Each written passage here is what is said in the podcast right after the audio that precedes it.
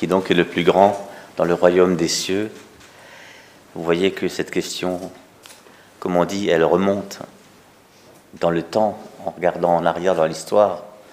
On tombe toujours sur elle. Elle remonte. Elle remonte jusqu'à Jésus, sans doute déjà avant. Qui est le plus grand? Qui est le plus grand? Vous rendez compte, les disciples, on est au chapitre 18 de Matthieu. Ils s'approchent et ils disent carrément à Jésus, qui donc est le plus grand dans le royaume des cieux. Bon, Jésus, lui, il est extraordinaire parce que il positive, comme on dirait aujourd'hui. Hein.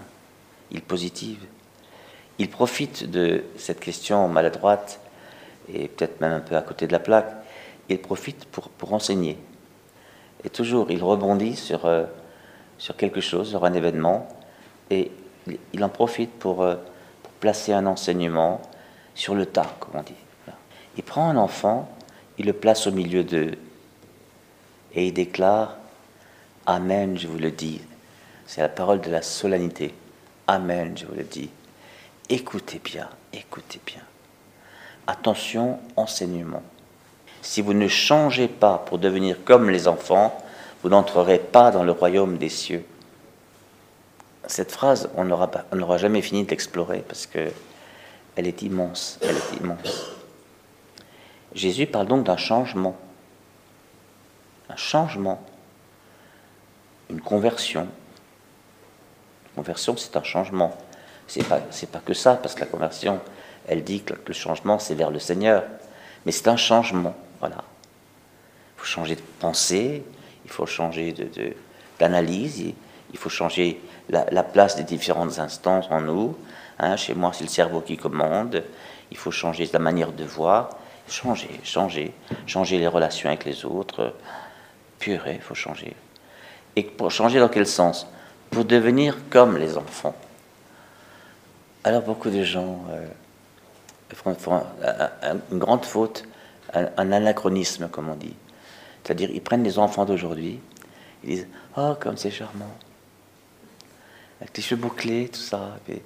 L'enfant, il sourit, regarde, regarde la, jolie robe, euh, euh, on lui a mis un nœud dans les cheveux, c'est magnifique. Voilà, les enfants, euh, il y a un peu l'enfant roi aussi, actuellement, l'enfant qui, est au centre, quand il arrive quelque part, de, toutes les conversations tournent autour de l'enfant, on photographie l'enfant, on le filme. Ce n'était pas du tout le cas à l'époque de Jésus. L'enfant était un, était un mineur. Jusqu'à être majeur, on est enfant, on est mineur. C'est-à-dire on n'a pas le droit à la parole. On n'a même pas le droit d'être là. Quand les adultes sont assis ensemble, il n'y a pas d'enfant entre les, pattes comme ça. Pas question, les enfants. Aucun droit. Par contre, on a un droit sur les enfants. Vous trouvez ça autant dans la culture hébraïque, hein, d'une certaine manière, que dans la culture romaine, qui, est toute juridique, L'enfant n'a rien à dire. Il n'a rien à dire.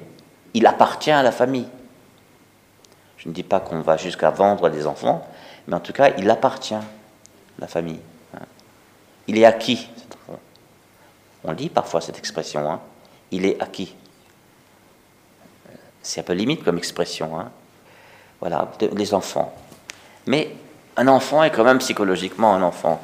Et, c'est ça que Jésus pointe. Vous voyez bien que les enfants, euh, ce qui les caractérise vraiment, c'est que, a priori, ils ont tendance à faire confiance aux adultes, sauf aux adultes méchants hein, qui déjà le regardent de travers et qui, leur crient dessus en permanence. Non, mais les adultes qui sont importants pour eux, ils sont là confiants. D'où l'horreur de la blessure, des abus de cette confiance, voyez D'où l'horreur, la trahison, etc. À, ce stade-là, ces, blessures elles deviennent presque structurelles, voyez tellement l'enfant a besoin de faire confiance parce que c'est comme ça qu'il grandit. son, tuteur, c'est la confiance. Et tout ce qu'il reçoit par cette confiance. C'est comme ça qu'il devient adulte, dans la confiance. Donc il a un modèle, il, a, il, a, il, a, il apprend, et, puis il se fait sa petite analyse, et, il a besoin de quelqu'un avec qui il peut échanger. Et c'est là que les enfants, vers 5 ans, là, ils ont des questions pas possibles, et les parents sont souvent déroutés, mais où va-t-il chercher ça? Et quelqu'un répond. Et on ne se moque pas d'eux. Les enfants n'aiment pas qu'on se moque d'eux, parce qu'ils ne comprennent pas la moquerie. Ils le prennent au premier degré. Ils, se, disent, c'est pour de vrai ou c'est pas pour de vrai? Voyez Parce qu'a priori, ça devrait être pour de vrai. Donc devenir comme des enfants, on peut, dire, on peut placer surtout, avec Thérèse comme patronne de la journée, la confiance. La confiance. Alors changer pour la confiance. Ça veut dire quoi? Chacun de nous, on peut se mettre à réfléchir. Hein.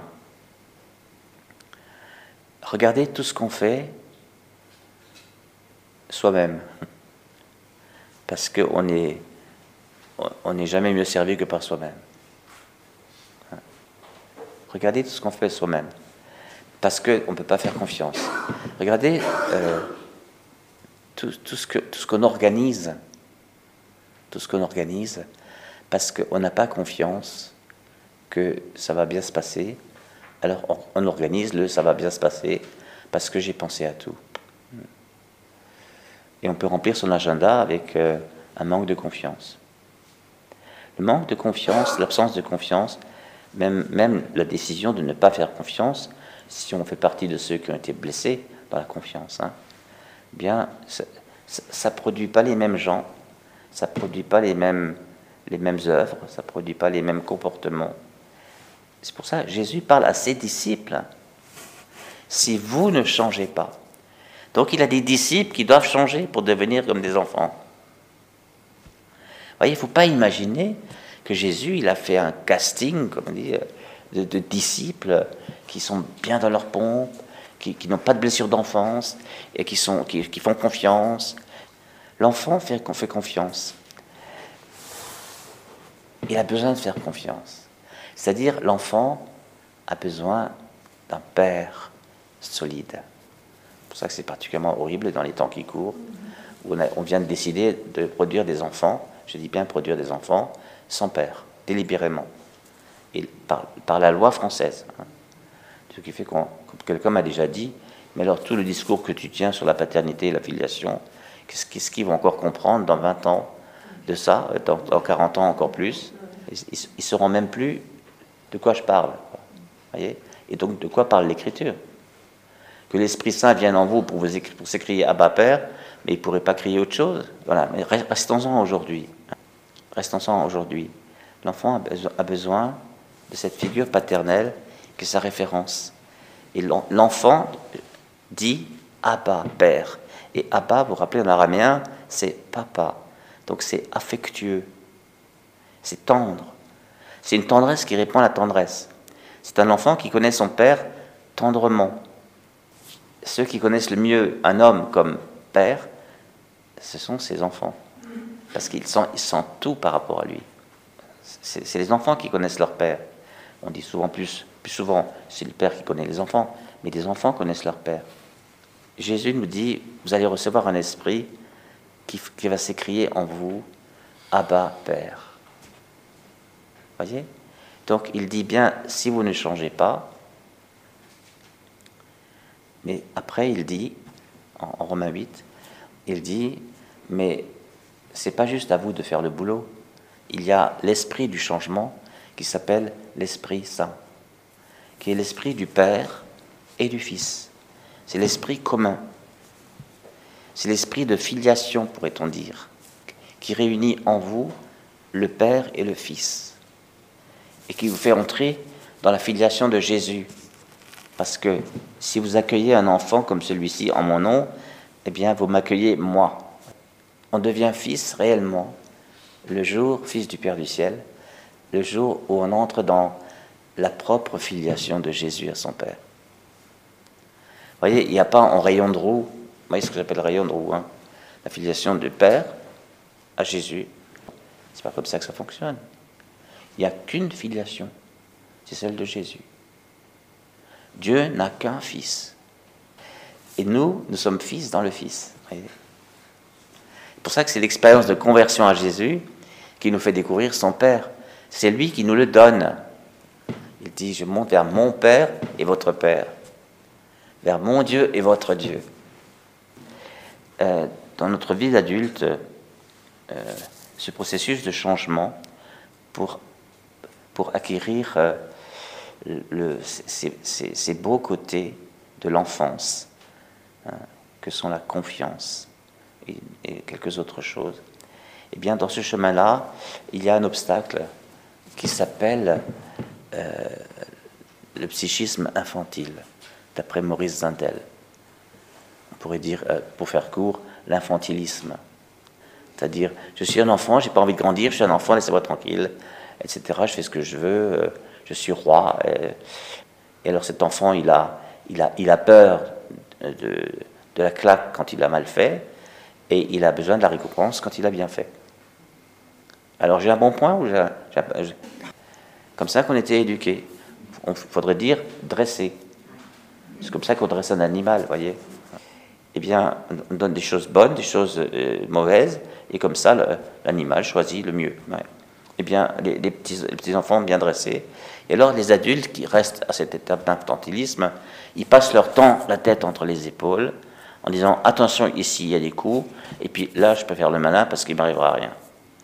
Euh, le psychisme infantile, c'est terrible, parce que, en fait, c'est un énorme obstacle à la vie filiale. Ceux, ceux qui stationnent dans le psychisme infantile, ils passent leur temps à régler leur compte avec leur passé d'enfant. Toute leur vie, c'est ça.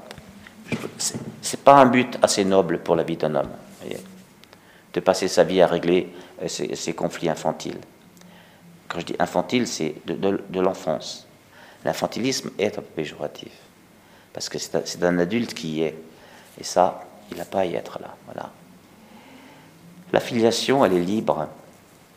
Jésus n'a pas été infantile devant, devant Pilate, parce qu'il y avait de quoi avoir peur, et il a affronté. Un esprit infantile n'affronte pas. Attention danger, je vais ailleurs. Voyez? Bien, il est fâché avec ceux qui, ceux qui le contredisent, ben, il ne va plus en disant Ceux-là, ils m'ont fâché. Ils ne sont pas gentils, comme disent les enfants. Ben, Jésus, il va chez les pas gentils. Il est confronté par des scribes, des pharisiens, toujours les mêmes, qui, essaient de le prendre la main dans le sac pour le dénoncer, et, il, continue de leur parler. Que lis-tu dans la loi? La filiation, c'est celui qui se reçoit de son Père et qui veut exaucer le Père. Jésus n'a pas d'autre but que de révéler le Père. Parce que le Père ne peut se révéler que par les fils et les filles. Que par les fils et les filles. Donc ceux qui ont compris ça, ils savent qu'ils ont une tâche énorme, immense. Comment moi, Bernard, je peux révéler le Père Il m'a confié quelque chose à, vivre filialement, de telle sorte qu'en me voyant, c'est lui qu'on voit. C'est ça, le succès, c'est telle sorte qu'en me voyant, c'est lui qu'on voit. Qu'en me connaissant, c'est lui qu'on connaît. Évidemment, ça y est, je peux mourir. La filiation au Père, ça c'est la joie. Alors que l'esprit infantile n'est centré que sur lui. Ça me fait du bien, ça me fait du mal. Ça me plaît, ça me déplaît. Il est gentil, il est méchant. Donc c'est tout le temps parapluie, machin, j'ai peur, euh, j'ose pas, j'affronte pas, je, je, risque rien. Je suis toujours dans mon petit domaine connu. Je bouge pas. C'est terrible ça. Ça, c'est une vie gâchée. Voilà. Et à ceux qui ont des vies gâchées, nous, notre mission communautaire, c'est de dire, vous savez, il existe un sauveur. on leur donne l'adresse de Jésus. Mais ça veut dire que nous-mêmes, on doit y entrer. Hein. Et pas seulement y entrer, mais aussi y rester et revenir, revenir, revenir sans arrêt à ce qui doit encore être sauvé en nous. Donc avec ça, vous voyez, on a un beau programme de retrouver avec euh, l'Esprit Saint, euh, grâce à l'intercession de Thérèse, euh, un, esprit d'enfance qui ne soit pas un psychisme infantile, mais qui est celui qui fait confiance, celui qui est joyeux, celui qui ne pense qu'à exaucer le Père celui qui est bien avec le Père, celui qui a découvert qu'il y en a d'autres qui connaissent le Père, et il s'appelle frère et sœur, celui qui veut faire communion, communauté avec eux. Ah ça, ça c'est celui qui est, filial. Celui qui est vraiment filial, il cherche les frères. Mais celui qui est infantile, il se méfie des frères. Voilà, vous voyez que ça, va, ça nous emmène loin tout ça. Hein et ça nous parle loin dans une vie communautaire. Hein. revenons encore à ce texte et, bénissons ce jour de, nous rappeler quelle est notre identité euh, essentielle. Amen.